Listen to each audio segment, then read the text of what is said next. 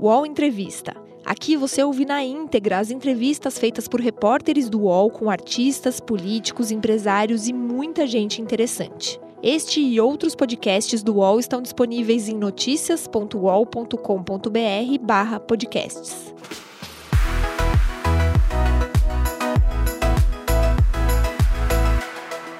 PagBank, a sua conta grátis do PagSeguro. Baixe já o app e abra sua conta em 3 minutos. Deputada Janaína Pascoal, obrigada por receber o Universo, o UOL, Eu que, nessa que tarde de agradeço. hoje. É, vamos conversar então um pouco. Vamos começar então com a sua rotina. É, A senhora estava dizendo que não mudou em absolutamente nada é isso de- depois da senhora ter se tornado deputada?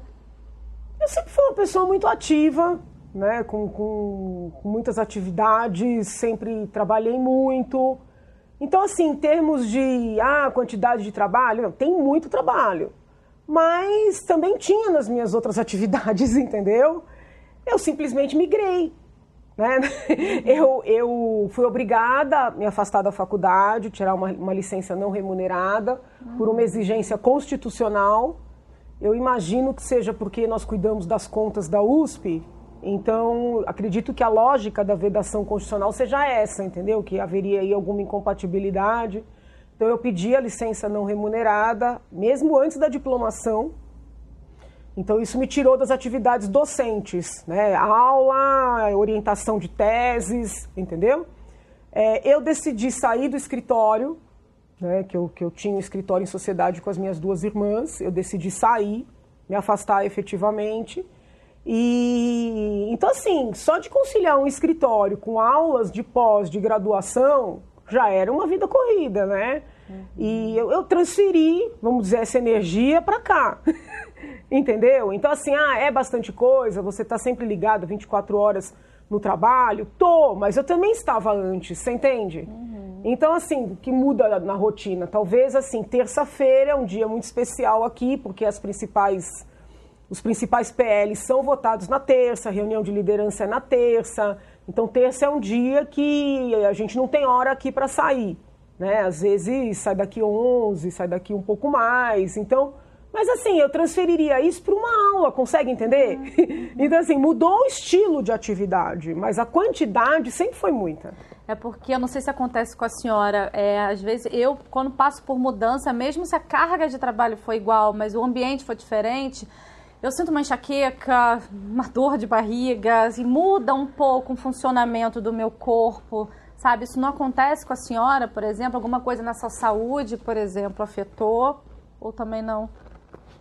Ah, eu sou, eu sou uma pessoa tensa, né? Você é uma pessoa, é, sou uma pessoa assim, tá sempre ligada, isso aí, sei lá, pode gerar uma dificuldade de perder peso, entendeu? Mas eu sempre tive, desde criança.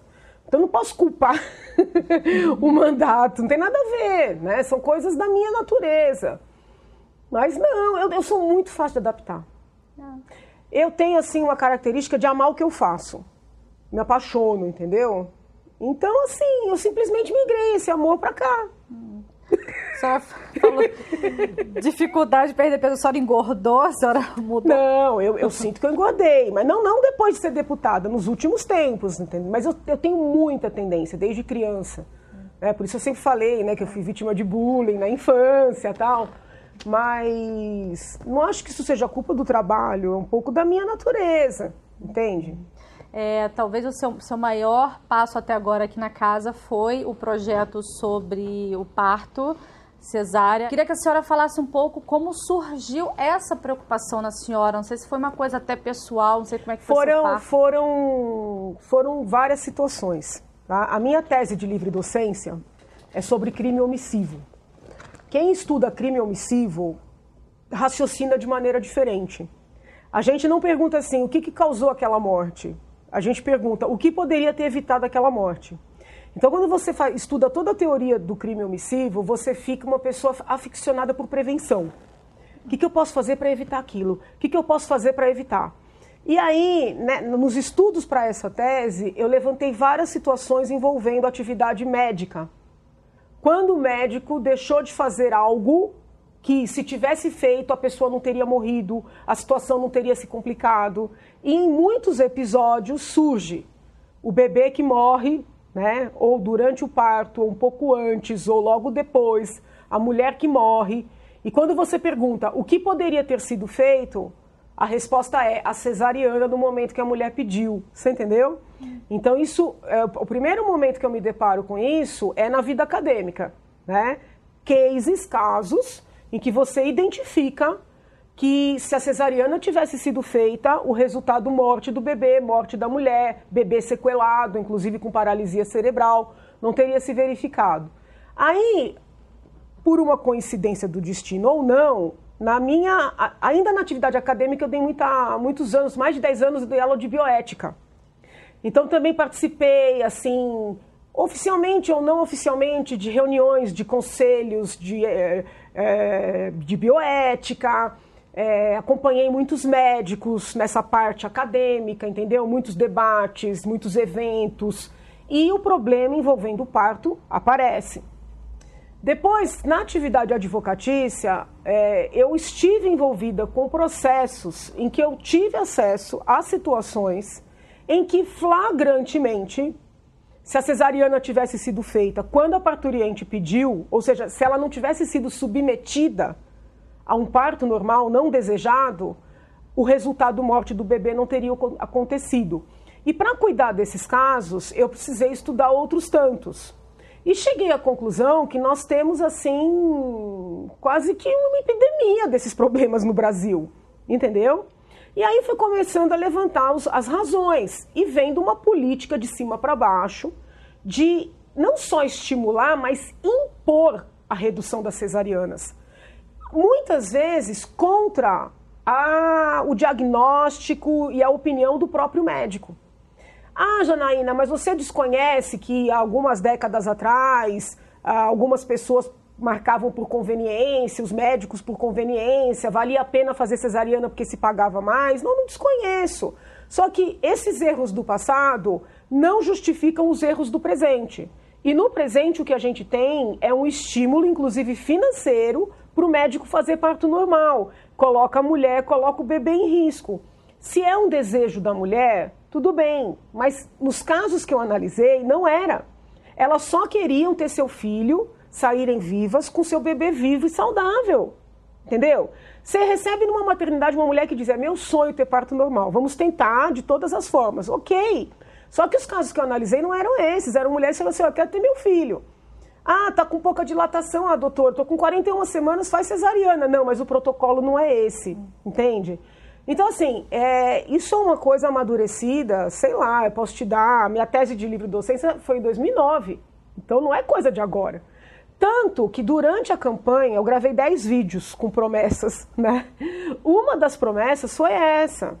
Então eu achei engraçado, porque teve gente que me escreveu assim: nossa, que absurdo esse projeto, eu votei em você e me arrependi. Falei, criatura, tivesse visto os vídeos. eu falei isso textualmente. Entendeu? É, isso foi promessa de campanha, eu estou cumprindo. Entendeu?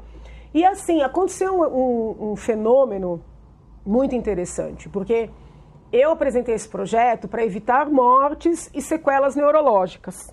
Eu desconhecia uma série de outras consequências que as mulheres suportam em função da ditadura do parto normal, como, por exemplo, lesões no canal vaginal e na região anal, eu comecei a receber relatos de chorar, de mulheres que perderam a, a separação entre a vagina e o ânus e tiveram que passar por seis cirurgias de reconstituição. Então, veja bem, se é um desejo dessa mulher né, fazer o parto normal, é um sonho, ok, mas muitas não têm esse sonho.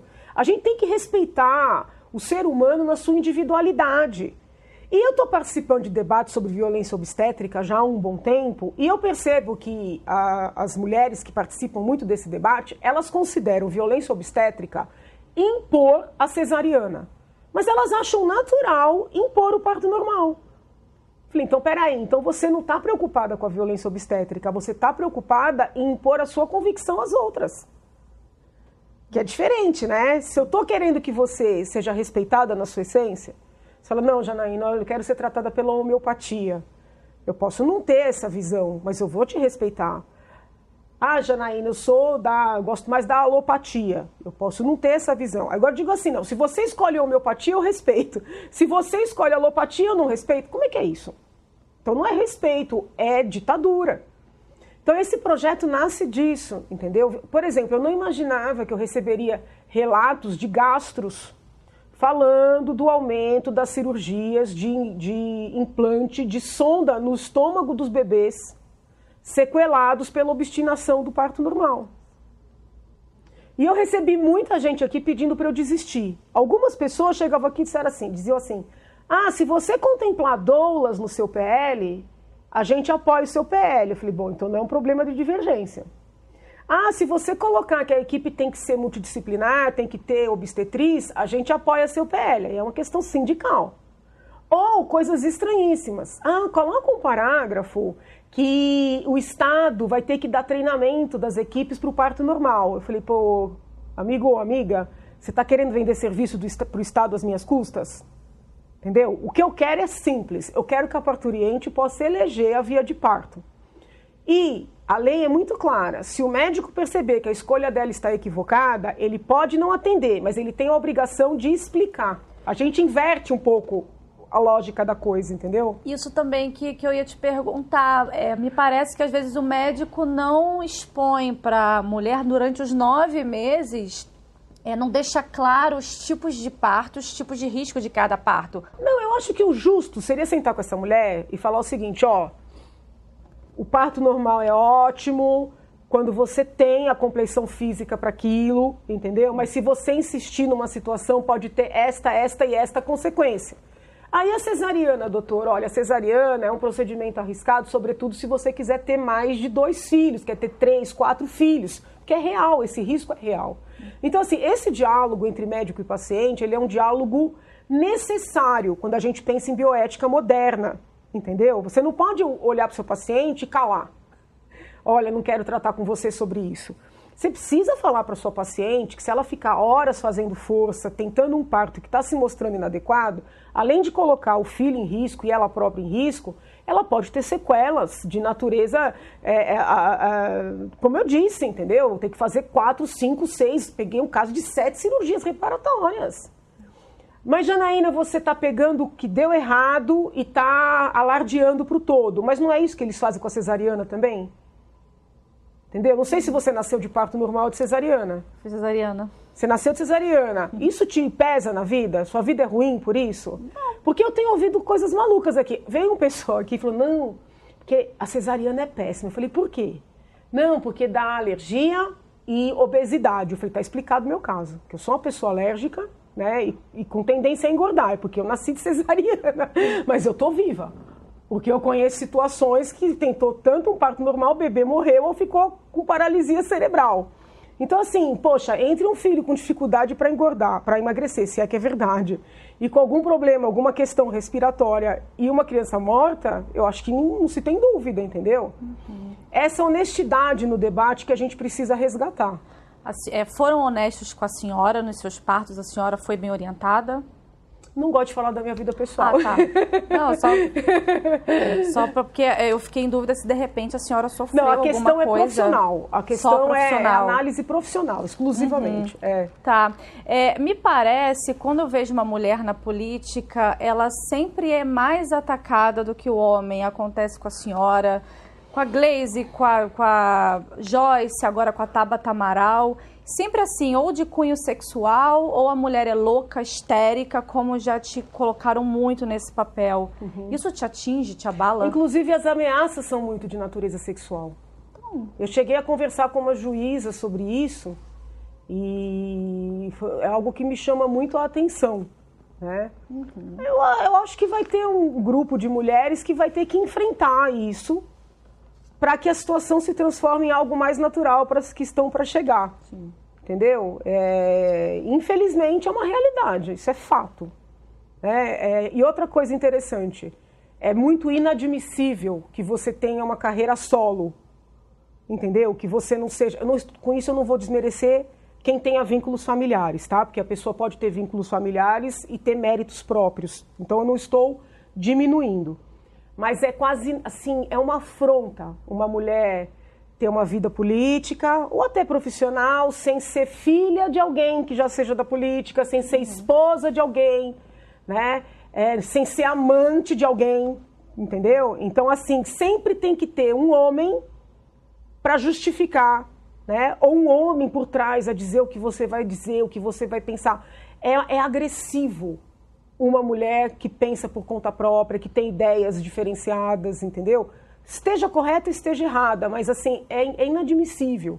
Então isso é fato, isso é fato. Mas é algo que chega a te abalar? Na, na, época da. No dia a dia não, acho que já acostumei, mas assim, na época das ameaças abalou muito. Porque eu achei que era muito, muito assim, muito injusto, entendeu? Sofrer aquele tipo de ameaça, entendeu? É, mas já acostumei. Mas, mas, também não recebe mais ameaça. Melhor tá. não falar. Tá. Profissionalmente, a senhora já se sentiu fragilizada? Não, nunca. É um negócio estranhíssimo. Por que é estranho? Porque parece que quanto mais batem, mais me, me fortaleço. É um negócio estranhíssimo. Até eu acho estranho. Não é bom? Não, veja, até pode ser bom, mas é estranho. Entendeu? Até eu falo, caramba. É. Sabe? Será que não é de repente? Eu não sei explicar. É um negócio incrível. Só pode ser Deus, só agradeço, entendeu? Então, será que de repente não é a sua fé que te fortalece, que de repente te. Ah, não, isso aí, eu, se não fosse a fé, eu acho que eu teria parado há muito tempo, entendeu? Há muito tempo. Né? Isso aí não tenho dúvida. Mas que assim é um dado interessante. É, qualquer pessoa, em várias situações, teria, sei lá, recuado, se acuado, entendeu? Se constrangido, fugido. E a senhora nunca pensou em recuar? É, não. É muito estranho. Talvez assim, uma fragilidade uhum. pode ter até física, eventualmente, ficar doente, né? Gripar, coisa assim, entendeu? Você fala assim, ah, tá somatizando. Uhum. Mas assim, algo de dizer, não, eu vou, vou dar uma sumida, eu vou me esconder, eu não quero é, isso não aconteceu. Acho que o, momento mais difícil na minha vida né, foi durante o processo de impeachment. Entendeu? Assim, o processo de impeachment foi o momento mais difícil da minha vida, não tenho dúvida disso. E acontecia, às vezes eu ia dormir e falava, caramba, o que, que eu vou fazer? Aí eu rezava, rezava, rezava, rezava, que eu dormia assim sem força, sabe? Que eu falava assim, não, não vou aguentar. Acordava absolutamente renovado. Como se nada tivesse acontecido. Eu falava, gente, é Deus, não tem outra explicação. Caramba. É, a senhora. Você entendeu? Você tem que dar alguma racionalidade para aquilo, entendeu? Não... A senhora uma vez declarou que a mulher ela se conforma muito nos bastidores, com os bastidores. É... Com a senhora já aconteceu? Então, acho que quando eu era mais jovem, né, quando eu comecei a advogar, eu comecei a advogar com 23 anos. Né? E comecei a dar aula também em faculdade com 23 anos. Uhum. Então eu me sentia num, num, momento de aprendizado. Eu achava natural que eu não tivesse assim uma, uma visibilidade, que eu não, não, me manifestasse de maneira mais. Porém, assim que eu comecei a ganhar força, no sentido de entender que eu sabia o que eu estava falando, que eu conhecia a minha área de atuação, eu passei a não admitir o cerceamento, entendeu? E isso é difícil. Né? É muito difícil você, por exemplo, trabalhar no escritório de advocacia, você criar as teses, você escrever as petições e você não ser vista como alguém que fez aquele trabalho. Muitas vezes não poder assinar a petição que você fez. Então eu costumo dar muita palestra para mulheres advogadas, dizer o seguinte, ó, se vocês estão submissas, a culpa é de vocês. Porque é, muitas vezes a gente ganha mais nessa posição. Entendeu? É cômodo para um homem não fazer nada. é colocar uma mulher para escrever, para pesquisar, para estudar, para dizer para ele o que dizer na, na, frente das câmeras. E, e ela tá ali. Mas também é cômodo para ela ficar protegida, você entendeu? Não parece, às vezes, culpando a vítima, não? não, mas tem hora que, que tem culpa. Entendeu? As mulheres querem que abram espaço para elas. Ninguém vai abrir, ninguém cede espaço para ninguém. Os espaços têm que ser conquistados, muitas vezes por duras lutas. Entendeu? Porque assim, é muito tranquilo você ser advogada num grande escritório, ganhar muito bem, para ficar ali no escritório, escrever, não tem risco. Se der errado, não é você que vai, que vai arcar, entendeu? Então é assim, a pessoa geralmente fala assim, ah, poxa, fiz tudo isso, deu tudo certo e é o outro que está aparecendo. Mas a pessoa não pensa, ah, mas se tivesse dado tudo errado, era ele que estava se ferrando. Então assim, quando a mulher decide ir pro fronte, ela tem que entender que ela vai arcar os bônus, com, com os bônus e com os ônus. E os ônus não são fáceis, entendeu? É a pancadaria, é a porrada, é o xingamento, é a crítica, entendeu? Então, assim, por isso que eu entendo que tem que ser um processo de fortalecimento, sabe? Mas teve uma virada de chave aí, aconteceu uma coisa determinante para você falar, cara, eu não vou me calar. Foram vários momentos, entendeu? Foram várias situações sabe? Eu lembro de uma reunião que eu fiz com, com um cliente, e aí, do, ao lado de outros advogados, e aí ele falou assim: Não, mas você fica quieto. Eu falei: Escuta, eu não sou um vaso. Entendeu? Se era para ficar quieto, eu não viria. Estou perdendo meu tempo. Então, esse, esse, tipo de reação era normal. E eram, eram reações meio que não pensadas, entendeu? Não é um negócio assim. Entendeu? Ninguém manda calar a boca. Entendeu? Então, assim, é, é uma coisa que vem, vai construindo. Agora, é, tem muitos ônus, você entende? As pessoas olham e veem os bônus, mas tem muitos ônus de você ser assim. Né? Então, assim, em vários momentos, conselho da OAB. Né? Conselho da OAB, eu, eu fui durante seis anos conselheira, acho que seis anos. É um ambiente extremamente masculino. E era muito comum, a colega sentava do meu lado, Janaína fala. Eu falava, não, fala você. Entendeu? Por quê? Porque assim, as, as mulheres reclamam que só os homens têm voz. Mas elas não brigam para ter voz, entendeu? Elas se. É isso que eu falei, elas se conformam. Enquanto se conformarem, e aí quando eu digo ter voz, não é gritar, não é arrumar encrenca, não é ofender, é estar preparada para exercer esse papel. Porque também tem que estudar. A senhora se considera uma mulher que vem, ganha no grito? Eu acho que eu tenho muito fundamento, muita consistência e aí eu tenho legitimidade para gritar quando é necessário, entendeu? Mas você precisa ter essa consistência, porque dá trabalho, dá trabalho ler, dá trabalho. A pessoa dá uma entrevista, fala uma bobagem, dá trabalho você ir lá checar se a pessoa falou certo ou errado, entendeu? Porque quando você se, se levanta contra alguém forte, a reação também é forte. Entendeu? E com quem então uma mulher pode contar nesse meio? Eu acredito assim, a gente não pode. É, é, o, generalizar que as pessoas sejam más, que as pessoas sejam mal intencionadas. Eu acho assim, a mulher tem que parar de acreditar que vão abrir espaço para ela. Ela tem que correr atrás do espaço dela, entendeu? Uhum.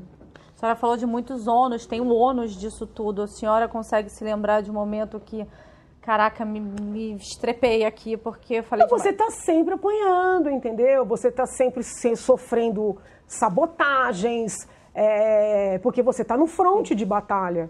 Né? Quando você tem capacidade e fica no bastidor, a tua vida é muito mais confortável. Você está ali trabalhando para alguém estar tá no fronte, entendeu? Agora, eu também não critico quem escolhe esse, esse papel mais confortável. Eu não critico, é uma escolha, né? é um direito. Só que também não reclama. É nesse sentido que eu digo. Uhum. A senhora falou ainda há pouco do momento mais difícil para a senhora foi do, do impeachment.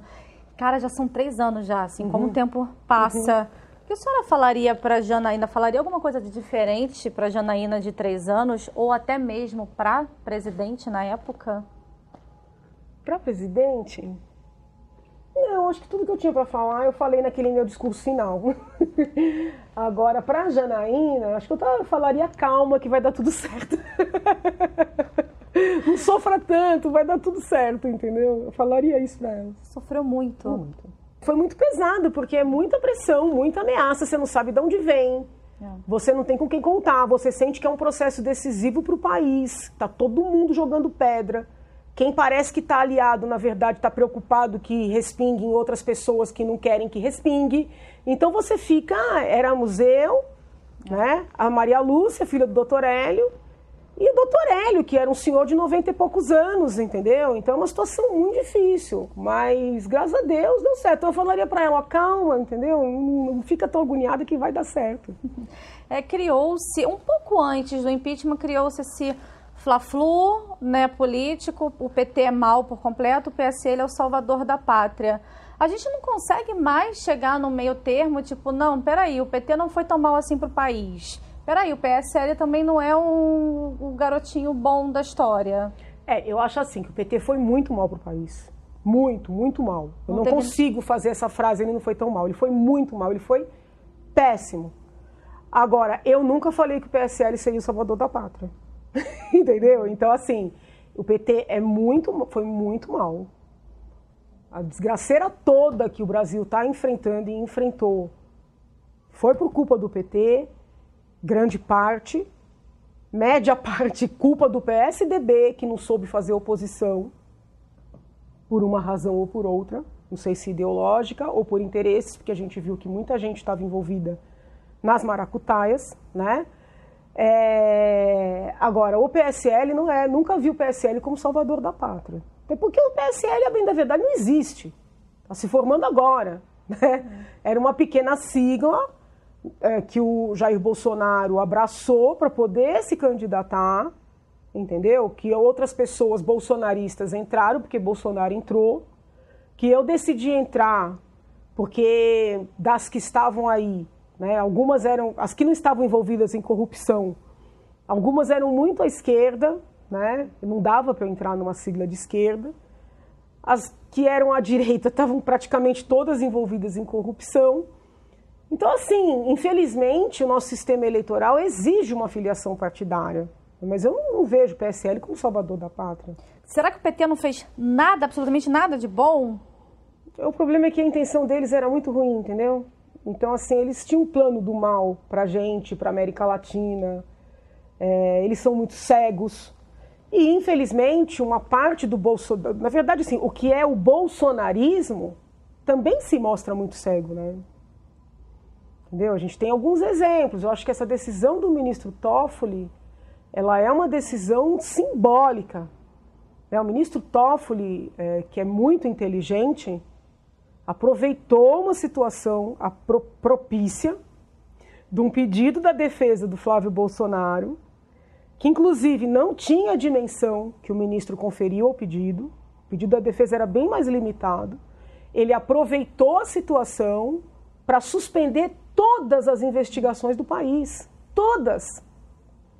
Com isso, ele conseguiu o apoio de todos os petistas, que infelizmente estão sendo largamente investigados, então, óbvio que vão apoiar, e conseguiu calar o grupo dos bolsonaristas que vinha batendo nele em apoio à Lava Jato, porque, a princípio, a decisão favorece o filho do presidente, entendeu? São pessoas que não conseguem ver esse nível de detalhamento que nem o pedido da defesa era esse. Então, assim, a inteligência do ministro é, in, é incontestável. Mas, infelizmente, a meu ver, está usando para o mal.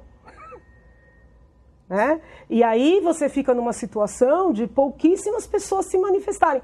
E o ministro deu uma decisão num momento político complexo, porque o Ministério Público Federal está em eleição. Então, na verdade, processo de sucessão, uhum. né? A eleição já foi. Mas, assim, infelizmente, as autoridades brasileiras nem sempre têm esse desprendimento, né? Então, você não. Eu, pelo menos, ainda não vi a, a procuradora-geral falar que vai enfrentar essa situação. E os candidatos da lista tríplice foram entrevistados. A segunda e o terceiro até se manifestaram de maneira um pouco mais crítica, ainda que contida, a meu ver, mas o primeiro foi um sabonete. Então, assim, é um cargo para uma pessoa que tem coragem de falar o que precisa ser dito. Entendeu? Então a gente vive um momento difícil, de novo. E como que está sendo esse governo, assim, a senhora tem se decepcionado mais, tem se agradado mais? Olha, eu gosto da linha do presidente. Eu acho que é importante quebrar um pouco com exageros que a gente tem no país. Uhum. Por exemplo, eu sou uma defensora da preservação do meio ambiente, mas a legislação é uma legislação ultrapassada porque não permite à própria população usufruir o meio ambiente. Você pega os ribeirinhos na Amazônia, eles não podem nem pescar. Entendeu? Então é um excesso. Então, quando o presidente faz as críticas dele, ele tem razão. O problema é o tom que o presidente utiliza para fazer as críticas. Ele perde a paciência e ele escracha. entendeu? E aí até as pessoas que no mérito concordariam com ele ficam chocadas, percebe?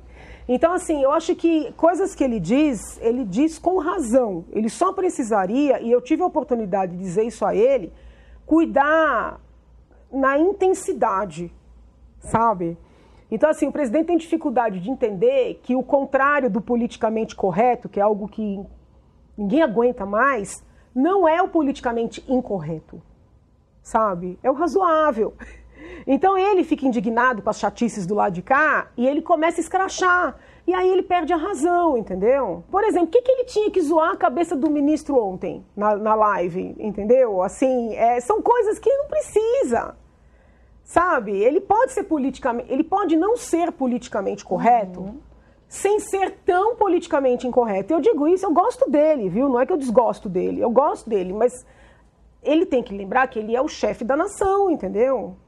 E além de ser o chefe da nação, ele é exemplo para muitos jovens. Então, quando ele faz assim, vamos dizer assim, um bullying com o ministro em rede nacional, em certa medida ele está dando um mau exemplo. Mas não é também dar um mau exemplo indicar o filho para uma embaixada? Então, aí já sai do mau exemplo, aí é grave, né? Aí é completamente, aí já é outra coisa. Aí é grave que, que a senhora acha disso? Ah, não poderia ter, ter indicado de jeito nenhum. E com isso eu não estou desmerecendo o Eduardo. O Eduardo é um dos políticos que tem mais, que eu vejo, com uma, um futuro mais promissor. Porque ele é muito, muito preocupado em, em, em, se aprimorar. O trato dele com os colegas, pelo menos o que eu observei, é um bom trato. Os eleitores gostam dele entendeu? Então acho que ele tem assim uma carreira promissora. Agora, eles têm que compreender que existem situações que têm que ser respeitadas. O presidente da República não pode indicar o filho embaixador no cargo mais almejado.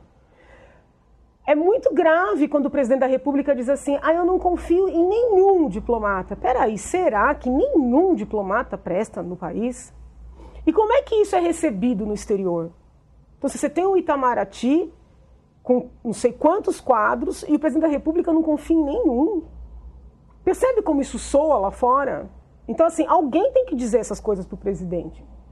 Disse, a né? lei da probidade administrativa é a minha leitura, tá? Eu estou vendo muita gente dizer aí que não, tal, mas a lei da probidade administrativa ela exige impessoalidade nas decisões. É, ao, ao, indicar uma pessoa, você até vai levar em consideração o perfil da pessoa, o background da pessoa, as ideias da pessoa, mas o fator pessoal, não, o subjetivo, não pode ser o determinante. E quando ele diz que vai indicar Eduardo para essa embaixada, ele coloca como, como centro dessa decisão o fato do rapaz ser filho dele. Isso é um absurdo.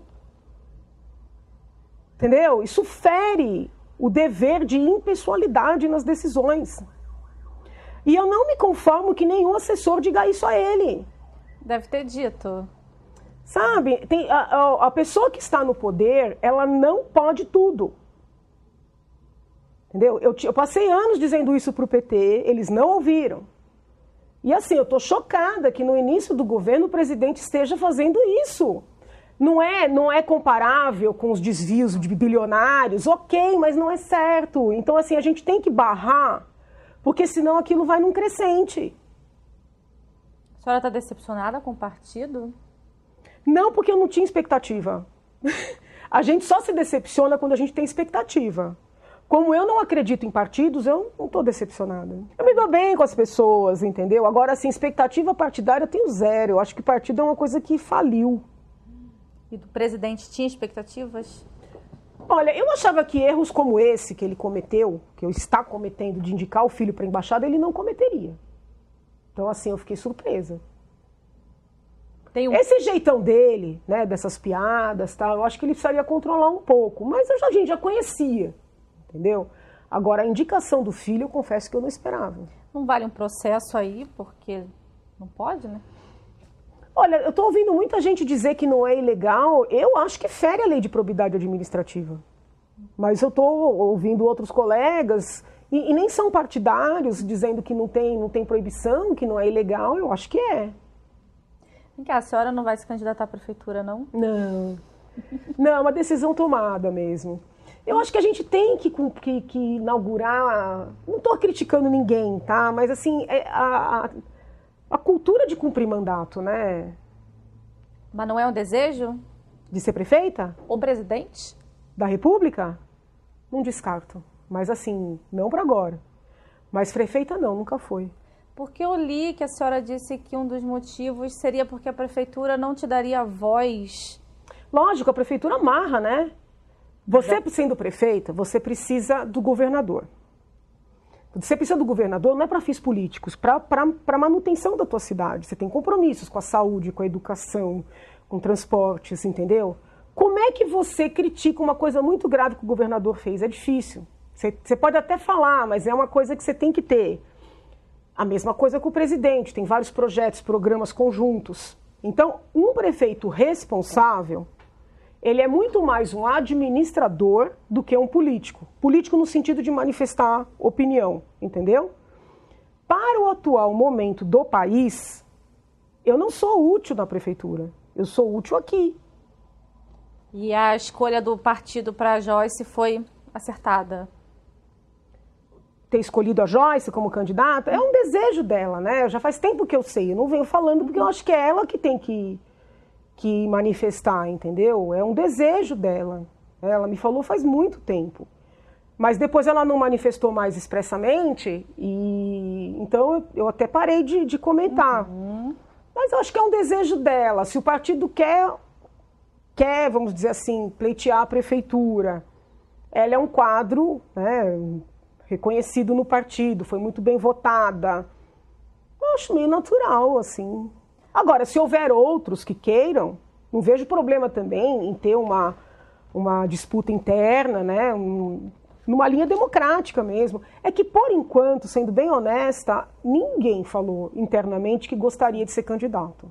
Uhum. Eu conversei sobre isso com o Eduardo lá atrás, porque tem uma vedação legal por, por, ele ser filho do presidente, mas eu entendo que o fato dele ser político, ter uma vida política anterior, que poderia ser vista. Aqui sim eu acho que poderia discutir esse impedimento, entendeu? Mas ele também disse que não tinha esse desejo. Mas isso foi muito lá atrás. Uhum. Assim, ela quer. Não vejo também porque, só, só se fosse implicância com ela, é. entendeu? Dizer, não, você não vai, por quê? Ela quer, ninguém mais quer. Agora, se alguém quiser, também tem direito de se manifestar, né? se voluntariar, e aí todo mundo decide junto o que é melhor, entendeu? As senhoras se dão bem, né? A gente fala pouco, muito pouco. Uhum. Mas assim, eu costumo respeitar a maneira das pessoas serem, entendeu? Ela tem uma, uma maneira que é diferente da minha. Né? Eu brinco às vezes com ela, falo, você tem uma autoestima elevada. então ela quer, ela quer ser presidente do partido, ela quer ser candidata a prefeita, ela quis ser candidata a governadora. Poxa, se ela quer, manifesta esse desejo direito dela. Aí também eu acho que tem um pouco de machismo. Se fosse um homem, todo mundo achava natural. Como é uma mulher, é porque ela é fominha, entendeu? Então, assim, é, percebe? Assim, se eu quisesse, eu falaria, ó, oh, Joyce, eu também quero, vamos disputar. Mas eu realmente não quero. Eu acho que eu sou mais útil aqui.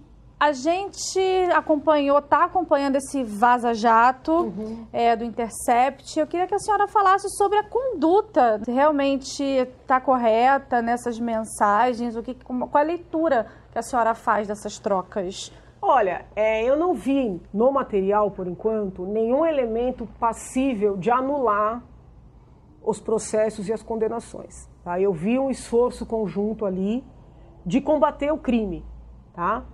Agora, de todos aqueles diálogos, o que mais me chama atenção é o referente às palestras. Eu entendo, e aí eu não estou falando só do procurador Deltan Delagnol, tá? já há muito tempo eu penso assim, que estas tais palestras né, de várias autoridades, elas precisam ser regulamentadas. Porque não é possível que um ministro do Supremo, cujo salário é 33 mil reais, vá dar uma palestra, por exemplo, para uma instituição, uma empresa, que tem ações no Supremo e ganhe 50 mil reais nessa palestra, uma palestra de uma hora. Não é possível que um ministro do Supremo, do STJ, sei lá da onde, que vá dar uma palestra num outro órgão público e receba 40, 50, 60 mil reais. Porque isso é uma maneira indireta de estourar o teto. Entendeu? É, é, complicado você ter alguém que é procurador da República, que tem um cargo público e que de repente está ganhando mais com palestras decorrentes dessa atividade do que com a própria atividade.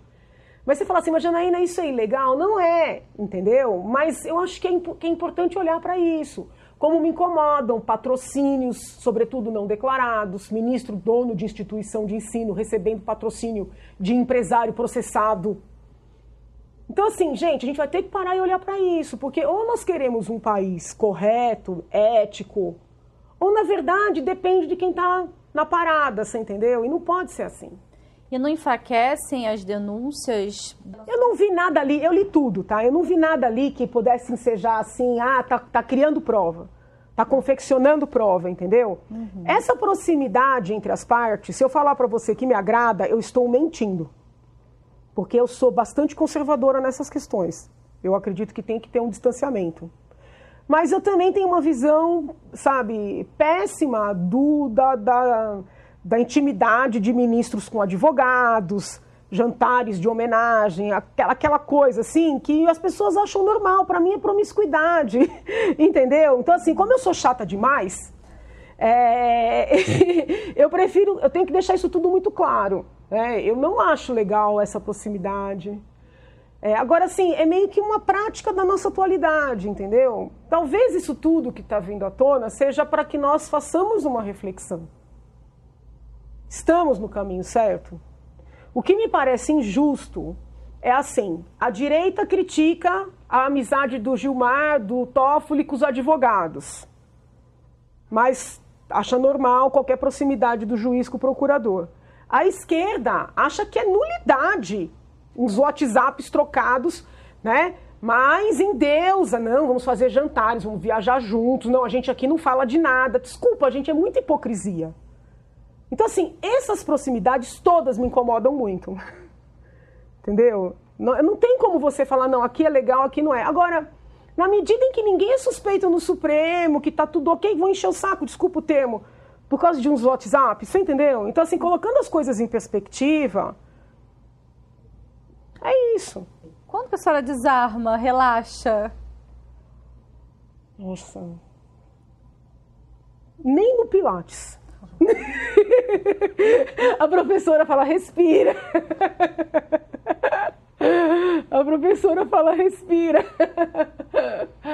Mas assim, é chata porque às vezes você vê que as outras pessoas veem as coisas com mais leveza, entendeu? E eu tenho essa coisa, eu também gosto muito de fazer a mesma análise. Eu tenho muita dificuldade de aceitar eu fazer uma análise mais branda para alguém que eu goste e uma análise dura para quem eventualmente eu não gosto. Eu procuro estabelecer critérios e fazer as análises conforme aqueles critérios, entendeu? Então eu sempre ensinei meus alunos assim: você está julgando um caso, você está avaliando uma situação, chegou numa conclusão, volta e troca as pessoas. Se a sua conclusão foi favorável aos agentes, troca, coloca gente que você não suporta. Né? Ou contextos que te desagradam. Se a sua decisão foi desfavorável, volta e coloca pessoas que você ama. Você tem que ter certeza que o resultado vai ser o mesmo. Porque se não for, você está julgando com a pessoalidade, entendeu? E não com os, com os fatos objetivos.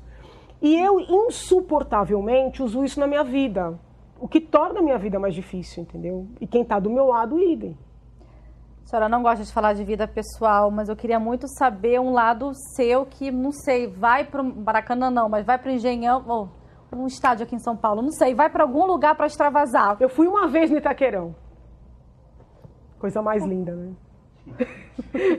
não vou entrar no mérito que teve desvio, que teve que pula quem desviou, mas que é lindo, é lindo. E a hora que eu vi a organizada subindo ali, eu chorei emocionado, entendeu?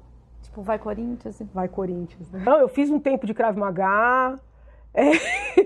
Tanto é que a ideia do, do PL da luta veio do Krav Maga, né? E gosto muito de exercício, gosto muito, até preciso fazer, não só por causa da parte estética, para você extravasar. É, quem mais adora ouvir música, dirijo com a música alta sempre. E então assim, normal, entendeu? Gosto de cozinhar quando eu tô com tempo. Eu faço, sei lá, um arroz de pato, entendeu? Um escondidinho.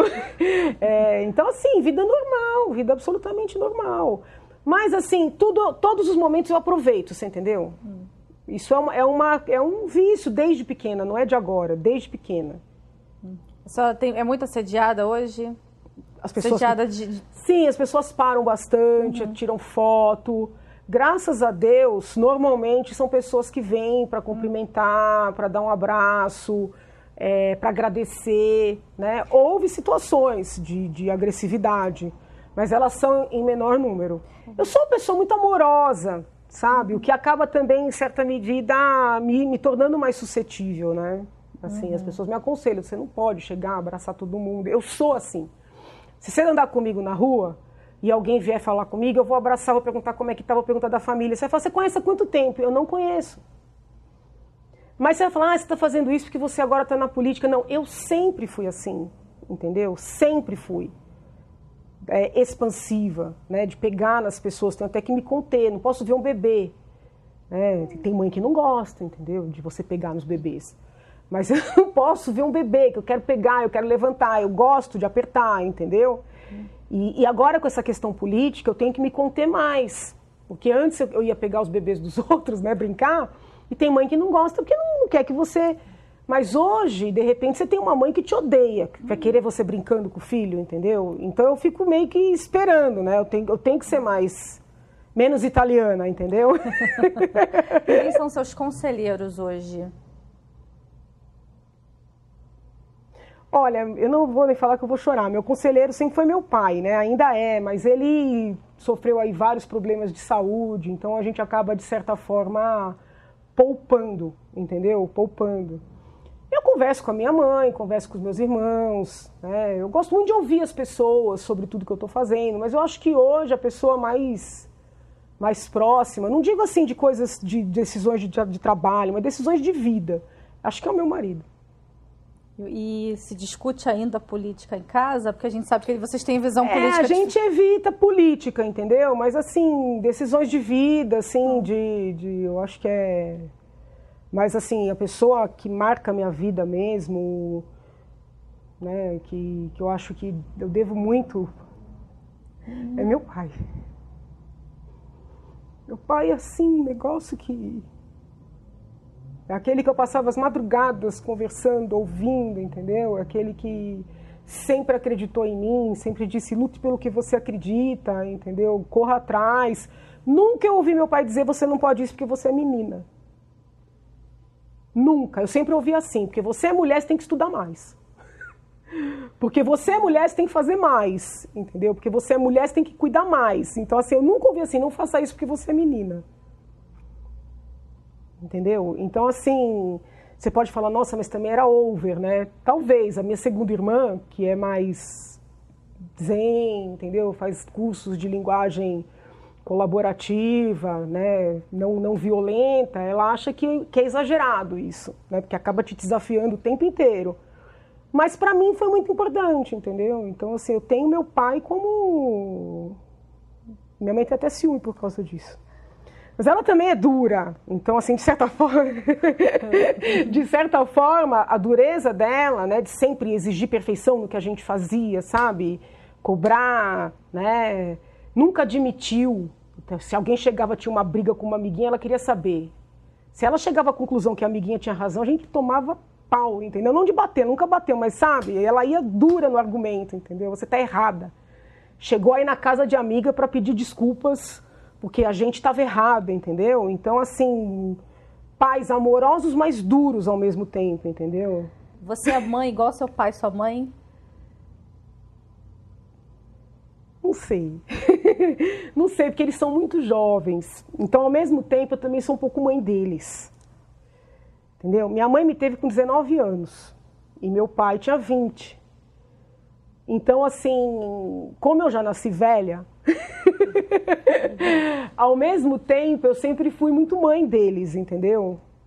Então, não sei. Mas que eu amo de paixão, né? Os dois, assim, amo de paixão, só posso agradecer. Deputada, obrigada mais uma vez por receber o UOL, a Universo. Eu que agradeço a honra da entrevista. Obrigada. Recebe salário, faz transferência, pagamento, recarga de celular e até empréstimo, tudo sem taxa. PagBank, a sua conta grátis do PagSeguro. Baixe já o app e abra sua conta em 3 minutos. O UOL Entrevista tem edição de áudio de Amer Menegassi e coordenação de Diogo Pinheiro.